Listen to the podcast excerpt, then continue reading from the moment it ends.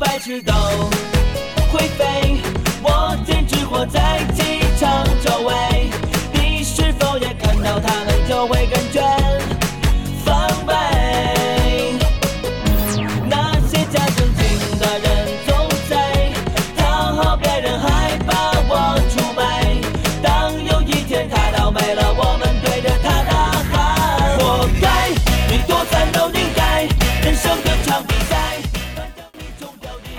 好，欢迎来到本期的来聊会儿天，我是杨柳。我是二梨，我是 Nanky，好的，我们今天我们仨聚在一起呢，就是要讲一个主题，叫做边界感。这个词呢，常常会出现在我们年轻人的日常交谈中，但是不同的个体处于不同的社会关系之中呢，对于边界的定义也是不同的。这期节目呢，我们就要来聊一聊，在不同的关系里，我们期待与他人保持什么样的距离。我是首先说的这个主题嘛。我当时为什么会想说这个主题呢？是因为当时出现了一件事情，让我觉得好像我的边界感有被冒犯到，就是我之前跟 Nancy 说过的一个事情。来是细细说来。对我当时呢，我们家的那个立夏嘛，不是是隔壁姐姐，当时就是她在那个草丛里面呃抱抱回家的，然后后来就是给了我养嘛，然后呢，所以她一直有就觉得说呃想来看看它呀，然后就是或者把它抱过去玩一下什么的，然后呢，我觉得这些都是没有问题的嘛。然后无伤大雅。对对无伤大雅，然后他有的时候呃八九点钟也过来就说，哎，我能来就是跟那个呃，他一直叫我们家丽夏叫毛毛，就是他自己给他取的名字啊。他说我可以过来跟毛毛玩一下吗？哦，那我也是没有关系啊，就是可以在我家玩，也可以抱过去玩什么的。但是有一次就是。呃，因为他后来长大了之后，他就会上那个灶台了嘛，就会趴在那个就是呃厨房的那个窗边，正好是对着外面的过道的，他就喜欢趴在那个上面，就观察外面的人走来走去，或者有外面的邻居的声音。然后呢，有一天我可能是有一点加班吧，然后稍微晚一点到家，然后他就在家里面喵喵叫嘛，嗯，然后这个姐姐就听到了，然后她就从那个我们家的窗户是纱窗嘛，她一把那个窗户推开，她把立夏从那个防盗窗里面抱出来，就抱到他们家里面去了。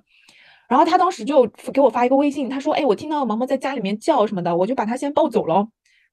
然后我当时就有点不是很舒服，我就觉得，嗯，这种行为是不是有点过界呢？就是有点 over 了。我觉得你对，你可以我在家的时候，你来我家玩，就说跟毛毛一起玩，或者说我在家里，你可以呃说你能不能把它抱到我家来啊，我都是 OK 的嘛。之前也是这嗯么做的，但是嗯我主人不在家里面，嗯，他就算在家开你的对窗，对啊，然后呃，你就他只是在窗边喵喵叫，可能他无聊或者什么，你不应该没有经过我的同意就直接把他抱走嘛。所以我就当时有跟 Nancy 说这件事情，我就觉得我的边界感好像被就是隔壁姐姐有嗯越越过，对借阅。所以呢，我当时就跟呃你们说，我说是不是可以录一期这样的节目，我们一起嗯来聊聊生活里面就是边界感被僭被僭越这件事情。嗯。然后，那像就是，呃，我这个就算是一个例子嘛。你们有没有这种类似的例子？就无论是说邻居还是说其他关系里面，讲回就是这个东西，我其实蛮想问一下，就是那个姐姐嗯是暴走之后再跟你说的是吗？对呀、所以我觉得，如果你先跟我说，呃，我要不要抱走他，我可我可能也会说不要吧，因为我马上就回家了嘛，就嗯是没有必要。然后，但是我觉得他这个问题最严重可能在于，就是你直接先把他抱走了，然后再跟我这样说，我觉得好像是不 OK。而且你知道这个带来一个恶果吗？就是他以前呢都趴在那个窗台上面，就是听别人讲话什么的，他就是一直就是乖乖的趴在那个上面。但是从那个姐姐就是会这个，就是推门这件事情，把他抱走之后，他学会了推那个窗子。天呐，好危险哦！哦，对特别危险，就就趁你不注意跑掉怎么办？对，然后我当时就是，哎，其实那个一开始的话，当时没放在心上嘛，而且因为是夏天，就觉得想要屋里更通风一点，就把那个窗子的那个是纱窗打开，但是没有呃推实那个里面的窗嘛。然后他之前都是没有问题的，后来那个姐姐这样做了之后，她真的就学会了。我第二天回家，哎，我第二天是第三天回家，我就看见她在窗，就是她在我家屋外，啊，就是已 经就是跑出来了吧？已经跑出来了，他在门口。然后，然后我就说你这什么情况啊？我就因为他跟我面面相觑，你知道吗？然后我就说，我说立夏，你干嘛？你怎么会在门外？然后他看到我之后，他可能是怕我骂他还是怎么样，他就慌不择路想回家。但是回家的话，那个就是他可能还他只知道怎么出来，他不知道怎么跳回去。对，而且因为我家的那个窗子是有一个一格格那种防盗的嘛，然后他就慌不择路，趴就是整个猫身 跳起来，趴在那个卫生间的那个外面的那个窗，就是那个纱窗上，因为我卫生间不是也是里面是窗，外面是纱窗嘛，它整个猫身就勾在那个纱窗上，但是它又进不去，然后它整个就是趴在那上面，你知道吗？我我当时就是又好又好气又好笑，真的。然后后来就是那个窗从此以后就封住了，就再再也没有打没有开过那个纱窗了。就是后来都会觉得有一点点闷了，就是但是又没有办法，又怕它跑出去。对啊，然后我就觉得就是就而且还带来恶果，你知道吗？就是不仅 踩过界，甚至带来了一个不好的后果。所以我当时有觉得，嗯，还挺不舒服的。虽然我没有直接跟那个姐姐说，就说你不要这样做什么的。嗯，跟大家类比一下吧，其实这种情况就很像是，就是有另外一个阿姨觉得你们家孩子很可爱，就是我指的是人啊，就是你们家儿子嗯或者女儿嗯很可爱，就是未经你同意在你们家抱走了你们的孩子回去玩，这这个其实很可怕的一件事情。对啊，对啊，所以我觉得这样啊，难怪就是我们就是要极力的想要聊这一期。对，对，所以杨宇刚刚其实讲到这个边界感嘛，我自己也是一个就是边界感还蛮强的人，就是我倒不是因为某件特殊的事情哈，我是会一个比较有原则性，就是我可能如果我知道我第二天要约什么，就是我们有约好说这个这个事情，比如说下午五点钟我们要约在哪里见面，然后我就能准确的说出来。但是如果当我没有这个约的时候呢，就是我可能就是自由安排嘛，其实我也不一定知道我第二天要干嘛，就有无数的人要过来问你说，哎，你明天要干嘛？怎么怎么样？几点干嘛？几点在哪？在哪？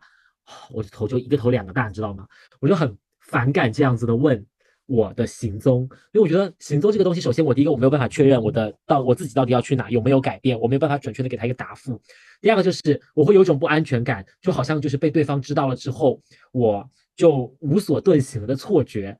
所以我觉得这个是算是我在边界感上的一个雷区，但是我都会告诉大家，我说你不要再问我了，你就是我开始的时候还会心平气和的跟大家说不要再问我了，我也不知道，然后直到就是你知道死性不改继续我收到这种问题的时候，我就很不想回复。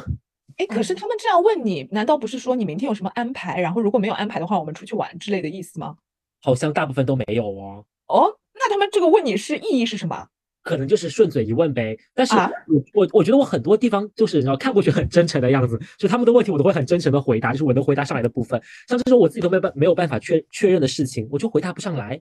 而且大部分人真的只是随口一问，问哎你明天去干嘛？就是明天有什么安排吗？明天那个那个点在哪？我说那有什么其他的事情吗？他们说那也没有，就是啊怎么怎么样。哎，那这个蛮蛮妙的，因为因为如果呃我不是要去邀请别人一起玩或者什么的，我从来不会去问别人要干嘛。哎，但是有些人他就是很想知道，然后他会觉得，哎呀，我知道了你的一些信息，好像我们很亲近。就是你有些人就是啊会这样啦。哦，就是他就是这样他也也没有问，只是要约你想要掌握你的行踪是吗？对啊，哎，就是就是因为说到这个话题嘛，我之前也跟你们说，就是我感觉我想了想，好像没有什么像杨柳这样，就感觉好，就是好像就是很直白的故事。嗯，对的。但是就是听你们这么一说呢，就是我就是可能是因为就是我一直觉得边界感这种事情就是有点相互的这种感觉嘛，嗯就是哦我不过问你，你不跟我过问我，基本上我感觉我身边的一些不管是同事啊朋友都能够保持一下这种默契吧。就是嗯你你你知道，就是我社交礼仪。对的，因为我觉得比较典型的一个案例就是，其实同事之间他一般都不会说交流非常多嘛，对吧？基本上都是在工作的时候可能交流会比较多，然后比较亲近。我觉得就是以在工作当中交流的比较多、比较亲近，然后已经是很好的了。那么有的时候，比如说因为我们团队像是加班比较多的嘛，然后突嗯然有一天可能这位同事他今天突然不加班了。大家都会哎，就很好奇，说肯定晚上有什么事情，对吧？大家心里都会猜测。但是如果你问他一次，他说他有事，这个时候我们就会知道他其实不想说更加细节的东西，我们就不会再问了。对，就是我觉得大家都会有这种默契，因为如果他想说，你在问他你今晚去干嘛的时候，他会就跟你叭叭叭说他约了谁谁谁谁谁吃饭。就是如果他想说，嗯那如果他不想说，他就会说我有事。然后其实他这样的一个就是呃回话已经让你知道，就是你已经不适合再问下去了。然后我们都会保持这样的默契，基本上是这样。这就是一个很有边界感的氛围啊。对，我我觉得就是真的是同事这个东西还蛮神奇的。比如说我们，呃，我们不公司不是这样的嘛，就是我们是八点半到九点半之间上班，因为就是想要错峰之类的。嗯我觉得有一个点就我一直不能理解，比如说我们到了到了之后，就是因为它不是有这个八点半到九点半的一个区间嘛，所以可能嗯每个人来这个公司的就是时间点会不太一样。然后有嗯些人可能会习惯比较早，比如说我比较习惯可能八点四十左右到嘛，然嗯后就是可以早点下班。然后有些人呢可能会九点或者说九点半才到，就是每个人现在就是因为已经实行很长一段时间了，所以就是固定大约摸作就知道你是这个时间点嘛。但是我觉得就是你肯定事情会有例外啊，比如说我今天睡过头，或者我要干嘛，就今天晚上我要晚点走或者什么，不是每个人都会有自己的安排嘛？就是早上你嗯可能会嗯想哪个点去之类的。我就嗯觉得很神奇的一个点是，我有两个同事，他特别喜欢问说，比如说今天我平常经常八点四十来的，我九点钟来了，他就会说你为什么这么晚来？然后或者嗯是或者是有有同事就是经常会九点多到的，然后今天你八点半过来，他已经坐在那儿了，他就说，哎，你怎么会这么早来？就是如果偶尔一次就算了，每一次都这样，我就觉得很奇怪，就是这一句是多口要去问他吗？像我从来不问哎，就是他嗯我过来他他已经坐那儿了，我就会说哦这么早啊，我就会这样嗯说一句，我也哎不会说哎你为什么会这么早来什么嗯之类的。我一般也是这样的，然后哎，就是我我我可能就是会像就是你同事那样问，但就嗯但是语气不太相同。我我一般嗯就会，你比如说他可能今天来的特别早，我就说，哎呀，你今天怎么这么早呀？然后就会有这种语，就是语语气，其实他可以不用回，对，然后就是你我我一可能是有点般只是想表陈达说述的，对对的对的对的的那种语气。哎，对的对的。然后他如果想回嘛，然后就他说我今天有什么事儿，我才就是他可能会回。如果他不想回嘛，我也无所谓的。对嗯就是呃，主要其实是两种其实就是同事间的交流了。哦对，就老喜欢刨根问底。主要是两种当感觉啊。然也没有对，当然也可能没有说刨根问底，但是你这样一问或者什么，你人家都得回答你，就很奇怪嘛，对吧？嗯，就没有必要，而且你你这个你也知道，他肯定是因为有事或者怎么样的，你这个其实也是多问掉的。哎，对。但其实就是我们可以分辨得出来嘛，有些询问他可能就是无意义的询问，就是好像跟太平洋警察一样，要了解一些你的资讯，你会觉得就开始有警戒感。但是有些询问他可能也是问了这么一句，但是你知道你的回答是不重要的，它重要是有一个话题，有个话头，有个话引子，就要引出接下来你们就是开始正式摸鱼的闲聊，这么一件事情。就是这是两种不同的氛围跟感觉，所以我们大家都会更偏向于说，第一种，你好像是要获取到我什么信息，但是我真的说出来对你来讲的话，你好像就是也没有特别重要，或者是怎么样，让我觉得自己讲的是多余的，我还要费心的去想一想回复你的话，我觉得这样子的询问叫越界了。嗯，而且我很烦一件事情，就是嗯，同事老要就是给你传授一些什么经验，或者就是指导你，你不觉得你们不觉得这个很烦吗？就我有一个同事，他真的是这样的，就是他，呃，我刚去的时候，就是他喜欢就是问你一些事情啊什么的，其实我也不是很回答，我就我是那种就是啊什么就是稍微敷衍两句，他可能也看得出来我在敷衍他，就也不太会细问嘛。然后他以前我们还有一个同事，他可能就是那种脾气比较好，然后也不太就是回怼什么的，他就经常说他，你知道吗？比如说他今天中午中午在那吃饭，就是她，她当时因为已经结婚了嘛，然后她婆婆好像是做厨师还是什么的，就经常给她带饭，然后她都是带的那种大鱼大肉，你知道吗？就是。很很很硬的菜，就比如说排骨，吃得然后好好呀对对对，就是那种吃的很好，然后又没有什么就是蔬菜什么的，就基本上都是荤腥嘛，然后加上那种米饭什么的，每天 every day 她都得就是就是那个很很三八的同事，她都得就是就看他吃什么，然后就说，哎呀，你怎么今天又是吃这种啊？你这胆固醇已经很高啦，你看你的肚子什么的，基本上 every day，都会说是吧？对，就是哎，你真的关他屁事啊！对，就是真的是关他屁事，就是嘴贱，你知道吗？然后我就在我就在旁边，我都有的时候忍不住，我就想说，哎呀，你你管他呢，他人家在吃饭了，对吧？对啊，对啊，然后他就是特别喜欢，然后嗯，后来呢，我不是减肥嘛，对吧？嗯，就是就是减肥，然后后来呢，有一阵他不是健身很很就是很喜欢健身嘛，就 focus 在健身上面。我有一阵呢，我跟他去同一个健身房，然后嗯我觉得呢，就是你不是一直经常去吗，你嗯可以就是稍微指导一下我动作或者怎么样的，对吧？然嗯后我当然也是愿意学习，但是他好像就此把这个事情就当做是就是指导我的那个议程一样，你知道吗？还是说，哎，你今天为什么不去？然后你你之前都没有，他说你之前那些动作，我我给你就是布置的那些你都没有做完，是不是？就是，就我觉得就是你可以对我进行一些指导没问题，但是你不应该就把它就当成什么我的任务或者怎么样的，这不也太奇怪了吗？好为人师的基因开始对啊。对，啊好为人师，真的是就很就很奇奇怪，我就觉得，真的觉得就是之前就是吃饭的那个事情，我我都真的觉得好烦啊！我就在旁边，他真的为什么每天都要去说这一句呢？是是有什么大病吗？哦，我真的不懂。我感觉他们也没什么话说，然后就就会说说这些，就是一般一般就是那种很直男的，然后很容很很容易惹人生气的那种话。嗯然后我就在我就在想，那他是在炫耀吗？因为他就是呃一直减肥，然后也不吃不吃什么就是碳水啊什么的那种东西嘛，就是每天中午吃沙拉什么的，就想 keep 住那个身材。然后他他是就是想炫耀嘛，就是就觉得哎，你真的是你像废柴一样，每天吃这么多东西，然后不像我，就是怎么很健康饮食之类的嘛，是想表达这种意思吗？我觉得不是，我觉得可能不懂不懂他的逻辑是在哪里。嗯，我觉得就是我们刚刚讲的越界这个事情嘛，它其实分为两种，一种是有意的越界，就是不断的在挑战你的底线去试探你；还有一种就是无意的越界，但是是性格的问题。就像刚刚 Nike 说的，他可能也也是想找一个话题，然然后把自己抬高，或者是怎么样，就是刚好聊到大家共同的一个健身啊，或者饮食啊，或者这样子的一个习惯上面去。但是自己同时有这方面的经验，他想要通过不断的去就是聊起一个东西来，要么就是把话题引到自己这边来，要么就是。说就是我可能就是啊，在这方面这方面是有一些能力的，想要展现这方面的能力和技能这样子。希望就是话题的一个中心人物是他。对对对，嗯，可能是的，但是他并不知道大家并不想聊这个。对。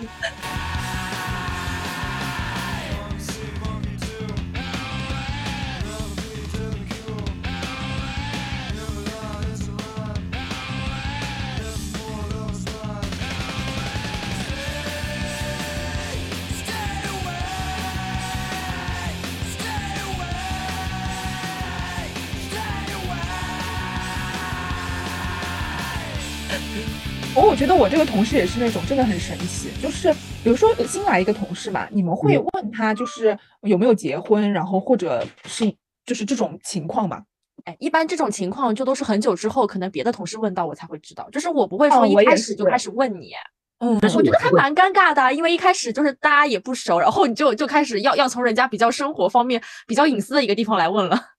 但是我是会看的啦，就是就是，如果我这个人觉得很有意思，就是他本身气质上给你也是一种，就是一种很活泼，或者是他愿意，就是你要感受到他是否愿意回答你。如果你前面就是心里做个预设嘛，觉得哦，我就我目前对于这个新同事的判断就是他是一个很活泼的人，那我是不是可以尝试的跟他打开话匣子，认识认识他，或者是工作中有交集，可以先问一些无关痛痒的问题。但是太涉及到个人隐私的部分的话，可以等他来告诉你。是可以问一些就是问题，但是可以先试探着，先从小的地方点，就是当一旦对方觉得就是你有察觉到对方的不对劲，或者是对方觉得你不够礼貌了，就马上就缩回来嘛。我不知道这个就是非常尊重别人隐私，是不是能够对别人毫毫无感兴趣这个划等号？我就觉得我对其他人毫无好奇。我后面来了一个新同事，嗯呃，大概是来了两个月吧，然后呢就是。呃，那刚来的时候肯定就是大家都就是也不会搭话什么的嘛，就可能当下打了招呼，偶尔会说两句，对吧？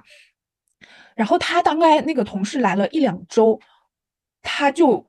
已经把人家就几几年的，然后还说他人家已经结了婚，然后老公是哪里人，就全部都已经搞清楚了。我我我真的觉得这个东西是看性格的，我觉得对，然后我就觉得如果然后如果像是我的话，我就绝对不会去问。除非你自己跟我说，不然我是绝对绝对不会去问说，哎，你有没有结婚？什么你男朋友、你老公之类的事情。我觉得这个得看你就是在这样一个环境当中，你的社交属性是什么。因为就是有些人他在这样的一个环境当中，他的社交属性就是他就要做那个活跃气氛，然后从一开始就要把这个人的一些信息都全部掌握到。但有些人就会觉得很多事情就是你们有交集，你们慢慢就会就了解，然后就随缘。然后你们没交集，你们就是即使是。就是没有互相了解也没有关系。你就像我，就是跟其他产品线，即使我们是一个就部门的同事，然后可能也只是做也做得很近，就是没有微信，因为你们没有工作交集，你没有必要去了解他很多东西。很多东西你可能慢慢的就是通过，比如说别人别人的口啊，就或者你未来跟他有点交集，都会知道的了。我一直是对，你知道最搞笑的事情是什么吗？就是这个新同事，我跟他工作交集是挺多的，然后但是我们仅限于就是工作，然后他也 OK 啦，就是对，然后他就是那我那个同事跟这个新同事。平常没有什么接触，但是他已经把他就是工作上没有什么交集，但是他已经把他的就家里面的情况全部都给摸透了。那我觉得也蛮吓人的。我觉得你们这个就同事边界感也太弱了吧？他真的，他真的是这种，就是我我是该说的好听点嘛，就是社交牛逼症吧，就是哦，就是有点嗯嗯，就是说的不好听一点，就是真的很喜欢，就是嗯探别人的隐私，对，然后也比较嘴碎那种，而且很喜欢呃 judge 别人。但是我有不同的观点嘞。就是首先杨柳，就是你就是工作这么久嘛，同事这么久，你可能都不了解他的信息，是因为你也同样不希望对方了解你的信息，就是问的这么透彻，因为是一个推己及人的过程嘛，都是所以展现出的就是这样子的情况。但是你那个同事就是去了解他的信息，其实呃，我不知道他有没有经过试探或者是怎么样，信息都是因为大家熟悉，对对对，熟悉嗯都是有一个摸索的过程。他可能觉得他本身是一个很开朗的人，或者是他应该就是想要让他显得就是新同事来，气氛稍微热络一些，大家都不要这么冷酷，那个，然后就总会有那个话题话匣打开的人嘛。但前提是一定是你那个新同事感觉到就是没有受到冒犯，或者是没有觉得就是他说出来这些东西一定是在他能和盘接受的，就是能说出来的氛围里面，而不是感觉在被审问或者是刑讯一样。倒是蛮好奇的，我不知道，我不知道这个同事有没有把自己的情况，就自己的婚恋情况也和盘托出进行交换。我觉得得说，就是如果你只是在这些比较普通的议题上面，就是进行一些讨论，或者是兴趣爱好，或者是什么的，我觉得都是没有问题。但是，呃，像婚姻情况或者是个人家里面，这难道不属于隐私的范畴吗？那就看他交换出来什么东西了。你那个同事就是，但是你要掌握这个东西。干嘛呢？沉默耶，突然一下沉默了三秒。对啊，就是我要知道你，我要知道你个人性格，因为你就像有些同满事他足你的窥就是私欲吗觉得，嗯，就是因为我们有些同事他就就是他的性格的习惯就是他需要呃掌掌握的东西很多，然后就是就是有些人的性格就是这样子的，就他就是我我一直对我一直不能理解的是，我要知道你是不是结婚，我要知道你嗯家里面情况，你婆婆什么情况什么的要干嘛呢？没有 意义啊，对我。但是有些人有是这样子。呃，有些人的安全感是以不暴露自己的隐私为由为前提，就是他会觉得这样子安全。有些人的嗯安全感，他是觉得我要获取到越来越多的信息，我要有对大家起码的了解之后，我可能有浅浅的掌握到大家的一些怎么讲一些脉络的哎。这样子是不是他们的我还要掌握别人，哎这样这哦样是不是就会感感觉说，我好像了解到他的信息，我跟他其实会有一定的连接。对对对，跟所有人都有连接。嗯，还有一种就是可能真的只是无聊打发时间，你知道，就是你知道上班时间这么长，大家摸鱼的时候总要总要说说话吧，对不对？哎但是你们有没有就是嗯，就是回想有没有自己去冒犯过别人的时候啊？嗯，我觉得我还算是一个比较容易冒犯别人的人。赶紧说出你的故事。没有啦，因为你说试探嘛，对不对？我以前的时候经常会开别人玩笑，就是开嗯的有的时候或严重或怎么样，可能我会觉得他比较能接受吧，或者是怎么样。但其实我也不知道对方到底能不能接受，所以我在我在最后都会补一句说啊，刚刚是开玩笑的，对不起哦，这种类似于道歉的话。哦有些人就会跟我说，哎，没什么，大家笑笑过去嘛。有些人就不回复嘛，这种其实你就会，你也会揣测，就是因为当下跟他去开这些玩笑，要么就是活跃气氛，要么就是说想要去获得一些信息，或者是怎么样之类的。但是我觉得这无意中也有可能冒犯了一些人，因为有哎那些玩笑，现在想来真的你你会开什么样的玩笑啊？就经常会取拿拿一些来取笑一下，就类似于取笑跟打趣这样子。你会拿什嗯么、拿什么东西来取笑我？我那主要看他跟我还蛮想什么东西，那主要看他跟我讲了什么东西。啊，哦，就还是看内容嘛。呃，对，比如说就这样吧，就是那个，就再再再说回，你可以剪掉这一段哈，我只是满嗯足你的个人。就比如说我有个同事，现在有个同事嘛，他刚刚上次不是说他是西餐妹嘛，就是很爱鬼佬这种，跟外国人勾三哦搭四这种嘛。然后可能他大家都知道，因为他也不就是他也没有伪装这件事情，他也很乐于跟大家分享这件事情。然后我们经常嗯会拿这点来取笑他，也不是呃就是跟他开玩笑，就是让他就是活跃活跃气氛，活跃活跃办公室的气氛，就是哎，你昨晚露宿哪里啊？你昨晚怎样啊？就外国人怎样啊？然后这个跟上一个比呢？然后当然也不只是身体上好，还有一些其他的玩笑话，就是那个赶紧结婚了，你要你要嫁去，啊，这个也取决于对方的边界在哪里吧。就是对他是能接受的，因为我们知道说你在这个。线上游走，边缘游走。对对对，有的时候就会开一些过分的一些玩笑，我自己是觉得过分了。我我后面就是开完这个玩笑之后，我回来回头想，我觉得很过分。但是我知道他本人是没有介意的，但是我还是会觉得就是挺过分的，有点越界了嗯，哎这，样子的感受我觉得你们呃有什么样的玩笑是不能接受的？有很多哎，比如说我大部分玩笑都不能接受。就是嗯说，就是说一些我的缺点的，就玩笑嘛，就是，就是对这真的是我的缺点的玩笑，我就真的不行。我我我哎，我觉得我这个人真的，我不喜欢别人开我玩笑，所以我也不喜欢开别人玩笑。而且嗯像呃，我以前呃很胖的时候，就是经常会有人就以此来玩笑你嘛。他可能觉得这个是玩笑，但是其实上我会放在心里面，我我就觉得不开心，对吧？就比如说一起吃饭的时候，就是我吃这么一番，他就说，哎，你够了吗？哦我说够了呀。他说啊，你这就够啦，那你就是那还这么胖，就他以此就是这个意思嘛，对吧？我就我就觉得就是说，你如果拿别人的就是身材上的缺陷或者什么的来开玩笑，在我这边就是不 OK 的，所以我从来不开别人的胖啊、瘦啊的这种可是玩笑，我觉得你知道吗？我觉得这种已经不是边界感的问题了，我觉得这个人就是有问题。但是很多人我觉得已经不是边，我觉得他就是就是不礼貌、不道德。对呀、但是很多人就会说，哎，我只是开玩笑，就是你为什么这么在意，对吧？就而且我也没有就是怎么样，就只是说开玩笑，你开不起玩笑吗？就很多人会就觉得这样，但是实际上，对但实际上怎么了？人就是开不起玩笑的啊，我凭什么要就是跟你笑笑脸相迎，让你开我的玩笑，对吧？就像我很反感一点，就是我有个朋友，就是比如说我是真的那种很经常跟服务员，或者是跟我认可，就是像 Apple 啊，或者是索尼啊这种大的品牌公司的服务人员去沟通的人，就是因为我觉得我跟他沟通都是有理有据的，我作为消费者而言，或者是我对于这个品牌而言是有不一样的情感的，我就会去跟他想要就是去有所沟通嘛。然后有的时候可能过激烈在争执什么之类的 whatever，但是我有有的朋友他们就会说，比如说我要去 Apple，他就说要去吵架了呀，然后怎么怎么样，然后要去挑毛挑挑毛病，就是那种就让人觉得很不舒服，你知道吗？就是有种曲解了我本人意思的，倒不是说我缺点或者怎么样。我想说，就是可能之前跟他们在争执的时候，你也在场，对吧？然后我都有所理由的，我是觉得我我是有理有据的去争取一些自己的权益，或者是争取一些我想要知道的东西。我不是平白无故的跑去跟你吵的，就是我自己吵了，我也很不爽啊。我当下我我也是受害者之一，但是你要开这样子的玩笑说说什么又要去去吵架可能觉得好像我的目的只是为了去吵架一样。哎，但我不得不说，我经常跟十八说，我很佩服你这一点，因为像比如说我和 Nancy 就是那种，嗯，会吃闷亏和哑巴亏的哑巴亏的那种人，嗯，就是如果能够像十八这种维权意识这么强就好了。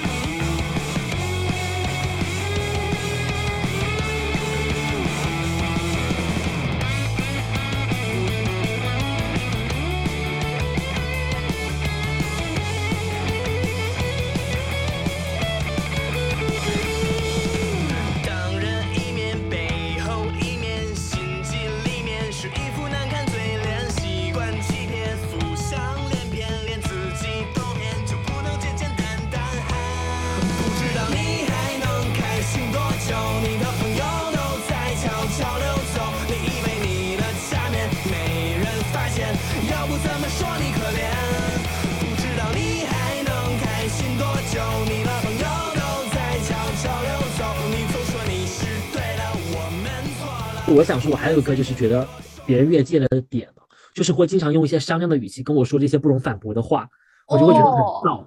哦你知道吗？就是那种好像看似要跟你商量，但是呢，实则实则是就是要帮你下决定这种，我就会觉得你，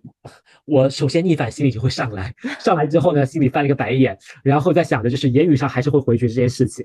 哎，所以我觉得在这件事情上也是体现说，就是你们双方对于就是彼此关系当中的一个边界感其实是不同的。就是他认为就是就是他在你这里其实是哎，就是比如说他现在帮你决定这些事情，他认为他是可以帮你决定的，就是嗯他觉得他的他的这个线就是有往就是再往你这边移一点，但是就是可能在你看来这些是不行的，就是你们俩的线就是其实是就是交错的，然后中间那一部分就是其实你们就是相互在这这一点上并没有没有 match 的部分。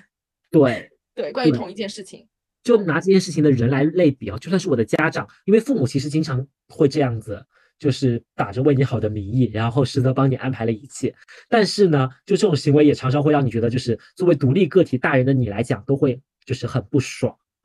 嗯，是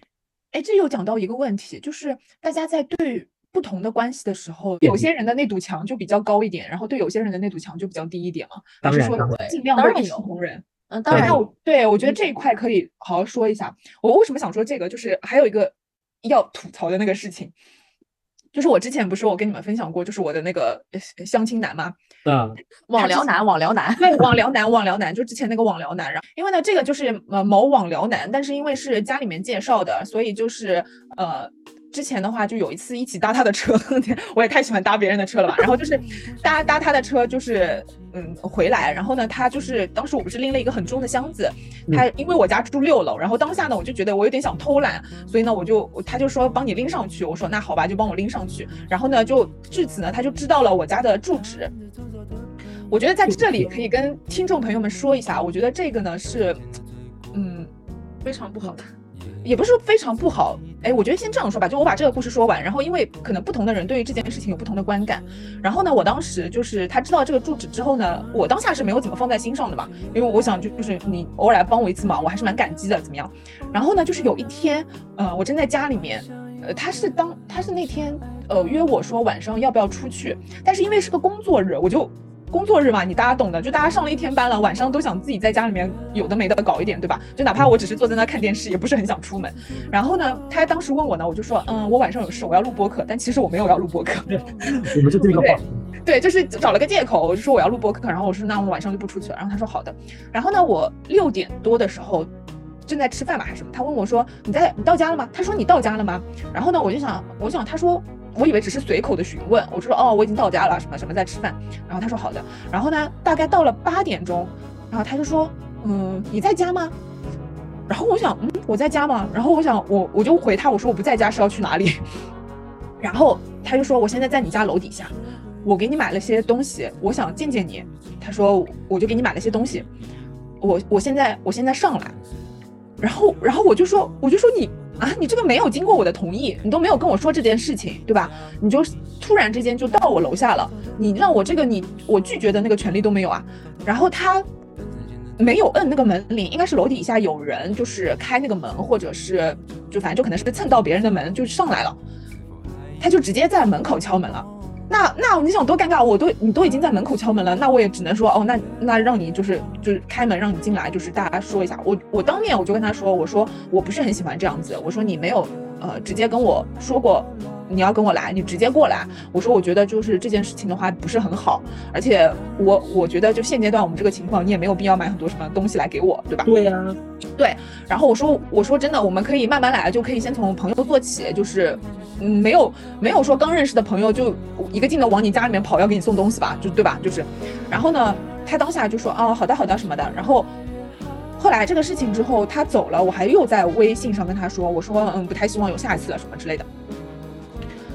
就反正就现在过了一段时间，后来昨天还是前天，嗯，他又来了。对，然后对他他又就是晚上问我，他说，呃，他什么换了个手机，他想呃就是买手机壳什么的，说你晚上有空吗什么的。真的不就是真的不想出去。然后那天不是还就是那个呃。嗯，青春往事第二季上线了吗？这张理由你可以不用说了。但我就说了呀，我说我说呃拒绝，我说我今天晚上想就是点个外卖，就是看电视在家里面。我说我有很想，对，我想我有个很很想看的新剧，今天上了，我想待在家里面看剧。然后他说 OK，然后到了。晚上他就是经常就是八九点了，然后他又给我发微信，他说，呃，他说我路过这里，狗屁来，他家离我家有一个多小时，还坐地铁，怎么路过这里？然后他说，对，然后他说我路过这里，给你买了点水果，他说我见想上来见见你，他说 要上来见，对，然后然后他他说他说我不会按下面的铃，不知道他说怎么按，他问我怎么按，然后我就直接我信微信上我说我说我不是之前跟你说过不要再没有问我就直接上来吗？对吧？嗯，对，然后呢，然后呢，他因为不会按那个铃，他也上不来，因为当下就是没有，没有，没有人给他，就是你知道顺顺手开那个门，然后后来僵持了大概有五分钟，哎，我想算了吧，我那我就还是下去跟他说一下吧，因为我也不知道他走了没走，他就微信上面他就说，哎呀，我就是真的什么路过，我就见见你什么的，然后我就想，哎，那我扔个垃圾我就下去吧，然后他果然就站在门口。然后我就说，我说我真的是不是说过？我说，我说我不要，就是没有没有跟我说就直接来。然后，然后他就说，那那你把这个水果拿着。我说我我也不是很想要这个水果。我说你就自己带回去吃吧。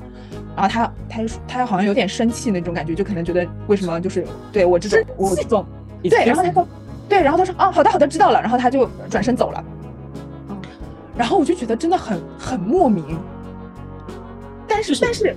哎，但是你知道这个事情是怎么样？就是我，比如说我跟你们说了这个事情，你们都是觉得很不好嘛，对吧？嗯。然后我上次跟阿黄见面，我也把这件事情跟他说了，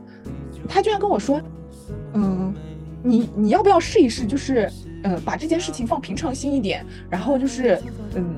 投注一些恋爱的感觉。他说你不觉得会很惊喜吗？我跟你说，我跟你说，这个这个也是看每个人就是是怎么看待的，因为有的人有的人觉觉得。就是他可能喜欢霸道的，就他就会觉得哇，他好霸道，好喜欢，你知道吗？就是哇，好强势，哇，他对我好好。就是我觉得每个人看这件事情是不同的。杨柳，我跟你讲，你你当时就跟阿黄说，按照平常心来看就应该报警。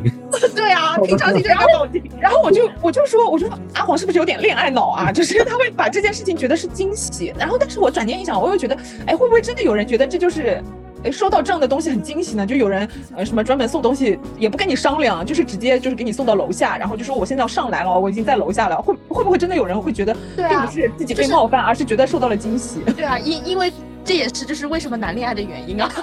就就就就就是可能很其他人就是在这种情况下就会觉得，哇，他对我好特别，他还就是就特地跑过来，又很霸道。我觉得我真的受不了，我真的就觉得有边界感被狠狠就是践踏那种感觉。因为你想，我自己现在下班了，这个我的时间，我而且我有跟你说我有事情要做，哪怕我只是看电视剧，对吧？我这是我自己的时间，然后你没有经过我的同意，你直接跑到我很私人的地方，我的家，对吧？嗯我我觉得，我觉得就是这就跟你问你，呃，结婚没有隐私什么是一样的。我的家是很私隐的东西，我不邀请你，你怎么可以不请自来？但是我我后来呢，我又转念一想，我又觉得可能真的就是边界感这个东西是分人的。比如说胡丹琪突然之间跑到我楼下说：“哎，我现在给你送个东西，我要上来。”我就肯定会说：“哦，那你上来吧。这个就是在你对就是边界感的大小，就是远近啦，就是是嗯跟就是可能跟你的一个就是关系跟感情有关嘛，对吧？嗯就是其实还是这个，就是我们可能对于不同的关系，我们的一个边界感的，就是这种距离是就是差的比较多的哦。嗯就是我觉得就是只能说每个人他就是这种关系关系的远远近与与距离的差距，你比如说我们就属于就是比较大的那种，那其他人可能就是会稍微小一点。嗯，但是我觉得对啊，我们的关系明显没有到说就是已经亲密无间的地步了吧，对吧？是不是还是要保持一定的距离？就是至少你得你得就是跟我有有商量啊，对吧？嗯，对的。对，那当然我，我嗯，当然，就我觉得这件事情啊，就是如果放在那个网聊的男生身上哈，就是我觉得每个人对于边界感这种东西可能也是很双标的。比如说他现在嗯在侵犯你的，就是就是他可能有在冒犯你，对吧？他没有嗯这个感觉，但如果一旦就是有一天就是别人有这样冒犯他，他可能就会觉得哇哦，这个人为什么要这个样子？就是你知道，就是很人都是很双标的。也也有可能，对，嗯但其实哈，就是我觉得边界感，刚刚说到这么多嘛，都是一种自我保护的机制。其实每个人都会有都会有个自己的领地，或者是那种小世界一样。只有关系越好的人越能够进来。不过所有人，就是我真的指的是所有人都不能完完全全的进入到自己的这个天地里面来。就算是再亲密的恋人也好，孩子也好，都会有一片就是不想让任何人进来的地方，这个样子。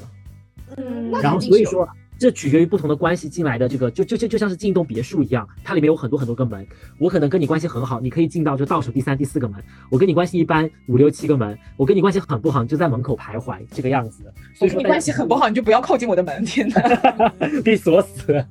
但是我，但是我可能心里就是，如果就是比较具象一点的话，我更想形容就是我的边界感这个东西，它其实是以我为原点的一个圆心，嗯，就是呃，就不同的那个，然后每个人其实都有这样的一个圆嘛，对吧？因为就是都是以自我为为为为就是出发的，说我对于不同的情感，我可能有不同的这个边界，然后我一般是就是不同的感情关系啦，比如说像我跟就是杨杨柳这种非常要好的朋友，那可能我的这个。边界，我这个圆心的那个半径就缩得很小，直径就缩得比较小，然后就是基本上已经就是缩到快没有，然后也也可以天哪，我们俩每天相拥，紧贴相拥。当然，在这件事情上，我认为杨柳的就是这个圆心，就是我们俩虽然是就是同样朋友的关系哈，就是感情很好的关系，但我会认为我的圆心小一点，杨柳杨杨柳本身这个圆心就稍微大一点。就是我觉得这个是跟本身性格有关系的，我觉得这个都无所谓的，只不过说就是都是相对的嘛，对吧？那就是就就可能我对于关系比较远的朋友，然后我这个圆心就更大。然后他他可能离就本身他的就是圆心离我的圆心就再远一点，然后就是属于就是距离的远近嘛，就是再远一点。然后当然其实也会有一些就是可能我我的这个对于他的边界跟他对我的这个边界就是有这种交叉，就是相切不这个叫什么相交的部分，那就看中间这个部分我是不是还比较能够容忍。对，就是如果比较小，其实很多时候我就就忍忍就过去了，因为我觉得就可能就一两次嘛，对吧？他他他也没有跟你说完全相交，然后就一就一直侵犯你的这个边界，对，然后就是，当然，就是我觉得最好的状态就是相切的那种状态嘛。就是我们都知道彼此界限在哪里，然后我们就是又可以有一个焦点，然后就是相当于我们基本上就是完全不会到侵犯到，但就但是也不会说存在距距离比较远的情况，对，就是就也不存在中间，就是可能我们稍微远离一点的那种边界，我觉得相交的状态是最好的，但其实很难。然后我是本身觉得我就是嗯比较难，我我基本上就会比别人想象的边界，然后给到他的那个半径的距离再再就是我这个范围再小一点，就是我会把这个就边界设设置的比可能可以达到的再小一点。哦，这个是我就是本本身在这方面社交方面，就是我会有这样的一个意识。对，就是你保护是自己也是还是保护别人嘛。你还，但是你还是相对可能比较呃开阔的，就是希望就是能够更进一步的。哎，对的，对的，对的。嗯。嗯哎，那像你们觉得会说，就是边界感很强的人，就是会不会越活越孤单？就是无论是交友上还是说恋爱上，我因为我那天看一本书，就是呃说叫那个《爱日之死》嘛，它里面讲说我们现在有很多在关系里面就是很害怕他人的侵入，就他人是指什么？呃，一个的话就是跟你不一样的人，这就是为什么现在很多人都会。呃，选择那种什么所谓的门当户对嘛，就是以前的话，我们会觉得说什么门当户对是糟粕啊，就很多在 改革开放初期的时候就讲那种婚姻要自由啊，什么门当户对是糟粕什么的。但是你不觉得现在的很多呃现在的年轻人越来越反而去看重门当户对这件东西吗？就好像像你去呃谈恋爱或者你去相亲什么的，你如果把自己的条件列一堆，就是各种数据的东西，或者是一条条的一条条的列出来，然后对方的一条条列出来，然后还比对是吧？小红书上特别多这种，就是。就是现在的话，大家好像都会想去找相似的人，而去而去很排斥他者嘛，就是跟你不一样的人。然后还有一种的话，就是人是比较封闭的吧，你还很担心，就是在你自我的领域里面有他人来进入，所以就是很多时候导致现在说什么爱欲就越来越稀少，就把大家觉得爱情越来越少，就这样嘛。就这这个书里面就有一个这样的观点，然后我就觉得好像说还蛮符合我个人的这种呃困境吧，还是怎么样，就感觉好像确实很容易嗯去。减少很多可能性，然后我回过头来呢，又想，哎，会不会像比如说，呃，稍微有点恋爱脑的人，就引号啊，就是遇遇到我这种情况，哎，他可能觉得，哎，很开心，很感动，哎，然后关系就会，哎，变得很就是突飞猛猛进，也说不定，就是有的时候又回过头想去这样想，但是我个人呢，在这件事情上很赤裸的、直观的感受就是不舒服，不喜欢，对，所以你们会有有这种观点上的想法吗？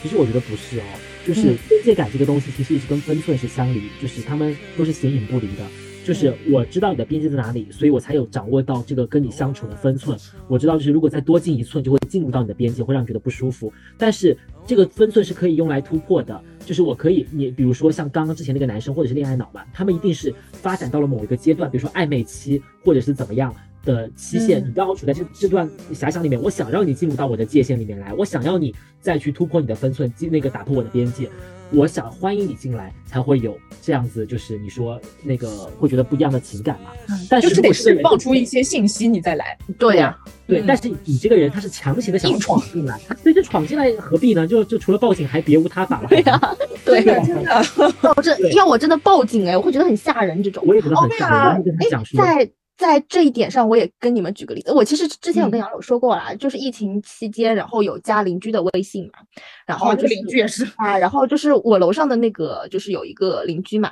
然后他就是可能有段时间会比较喜欢给我发消息，可是他发给我的消息都是问说。嗯，我看到你们家灯没有亮，你是不是还没有出差回来呀？然后就或者是问说，哎呀，就是今天我看到你们家亮了，你是不是已经回家了呀？然后就或者是呃，就是比如说呃，周六周天白天你今天在不在家？就是会问这种问题。那就是我其实这个我也有跟我同事说过嘛，我说我觉得这个邻居好奇怪，他为什么一直问我这种就是我的行我在不在家我的行程？我说关他屁事，你知道吧？就是我有这种就感觉，但我的同事说人家可能只是嗯。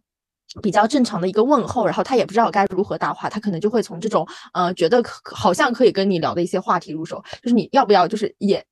也是像就是哎就像就是那个就阿黄对杨柳说，要不要平常心一下看待，就是不要觉得人家好像有什么企图，但就就可能在我看来，我我就会觉得这个人好奇怪，然后他为什么一直要问我的讯息？他他是不是想掌握我的行踪？就是你知道吗？我我我其实怕他是变态，我很害怕的，就是我在这方面非常的谨慎，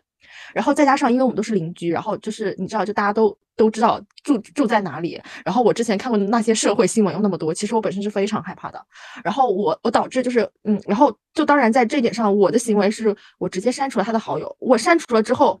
我还有段时间很后怕，因为大家都都是邻居。嗯，然后我我在我甚至到现在，其实已经过了快两个月了。然后我每次下班的时候，我都会有有点害怕碰到他。嗯，对，就是我我到就是我甚至在就是删删，因为我后来觉得我不应该删除，我只是我应该就是正就是不回，因为我删除相当于就是，哎，就是我后来觉得这件我上我好像做的有点就是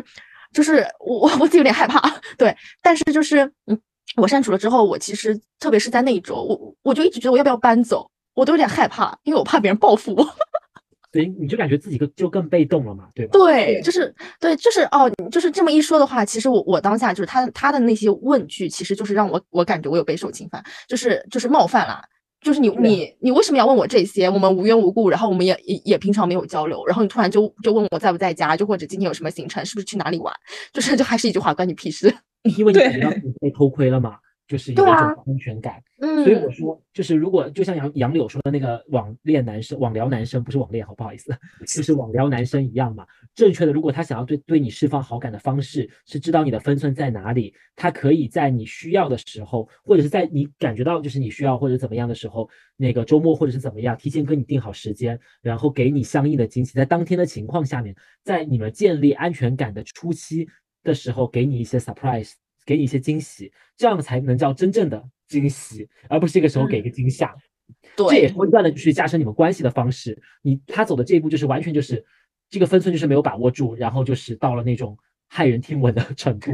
对，哎，这个就是呃，一说到这个，我又就想起也是。就就反正我跟杨杨柳说过，就是上周还是是上一周吧，去参加那个相亲活动嘛，对不啦？然后就当下就是也有就就男生加微信，然后我我也纠结了一下，我觉得哎，我都参加这个就活动了，我就通过吧，就是也不要就是怎么怎么样，就就好像哎，就就好像就是非常的谨慎那样。然后呢，就是有一个他就是也也是就这种就是一直来问我，就感觉就是我也有种关你屁事的感觉。然后我这一次呢就也没有删除，然后他可能发了两次我都没有回。这个人这个时候他就能感觉到啊，就是。我是不想回，然后我跟你是有这这种呃边界，然后就是没有想要跟你聊这个话题，然后他慢慢的就就也不会给我发消息了。就是你知道，我觉得有自知之明的人，这个时候就是他可能一次哎，他有可能想要就是稍微闯进来一下，他感受到你就是没有就很不舒服，然后。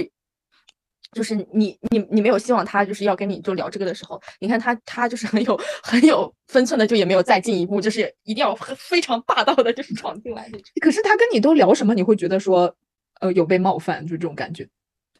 就是实际上我很不喜欢人家就是在嗯完全你们不熟的情况下来来问你日常在做什么，是说工作还是什么兴趣爱好还是什么？如果只是聊兴趣爱好，我我觉得 OK 的呀。哦，对啊，对啊，然后人家就会问说，你今天你今天在家干什么？你管我在家干什么？就是我们的关关系是，你可以问我今天在家干干什么的地方吗？我也是，我也是非常讨厌别人说，哎，你今天干嘛了？然后什么就是，呃，你今天做了什么？我是想，我是干嘛？我要跟你汇报我的行程吗？我就特别不喜欢这种问题，害怕了。对，就是嗯，就当然在这个方面的话，就是我回过头来想哈，我觉得我可能并不是说，呃，就是你不能问我这些问题，但是就是你需要在问我问这些问题之前，你是不是也需要给我释放一些就是信息，对吧？嗯，对，就是你你你需要，就是我觉得就是在这这件事情上，大家都是同等的。就是你如果希望我跟你说这些信息，那你是不是应该跟我分享一下，就是你你在这方面的一些信息啊？就是我觉得就是在交流事情上，一定是有一方，如果你想要跟别人更进一步，那你就是应该主动的来分享一些，然后呃，以争取说是不是呃对方也能够跟你分享同样的信息。就是我其实一般的那个社交礼仪上都是这样的，就是如果我想要跟对方有比较好的关系。我会主动的去分享我的事情，而且我发，而且我发现现在真的很不会聊天哎，就是现在的人，比如说我可以理解他问你说，哎，你今天干嘛了？是为了什么？就是希望就说说说今天你有意思的事情嘛之类的，对吧？但是他不会这么问，他不会问你说，哎，今天有没有发生什么有意思的事情？他就问你说，哎，你今天干嘛了？对啊，你考验情商的时候到了。你这样的你这样的问题，你让别人怎么回答呢？因因为你一天干的事情有很多。我到底是要跟你说我干的工作，还是要我跟你说我今天就吃的饭，还是要要跟你说我今天跟别人都聊的是什么，还是说我今天我要跟你说我看了什么电视剧？我今天干了这么多事情，我到底要回答你什么，对吧？就是我我觉得就是这这个也是就是边界感的一种，就是嗯方式吧，就是可能同一个意思，然后他通过不同的表达方式表达出来，他给人的这这种边界感是不同的。哎，不得不说，有些会聊天的人就让人如沐春风，他可能跟不会聊天的人表达的就是一个意思，但是不会聊天的人就让你觉得狠狠的踩了我的界限，就这个人好烦。但是会聊天的，你就会愿意跟他分享。所以说话的艺术，它其实可以一定程度上的去就是降低这样的一个，就是缩小这样的一个边界感。啊，对对对，就不会让你觉得被冒犯。说话的艺术，嗯，情商跟分寸不是每个人都有，但是每个人都要学。对 对，有些真的就是没有。你就比如说那个男生，他跟我说我没有经验，然后我跟他说，我说那我送你一个经验。女生说不喜欢就是不喜欢。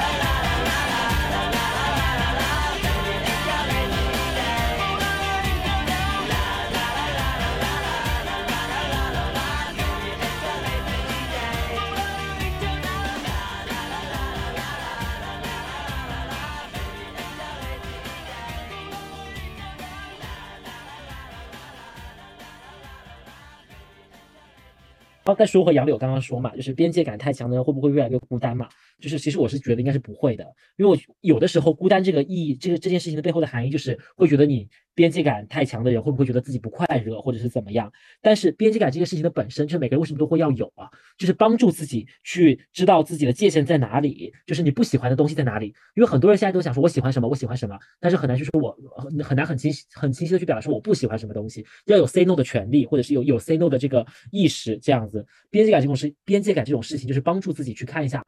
自己的界自己的界限到底在哪里，自己对什么东西到底就是就是完全不行的、不可以的。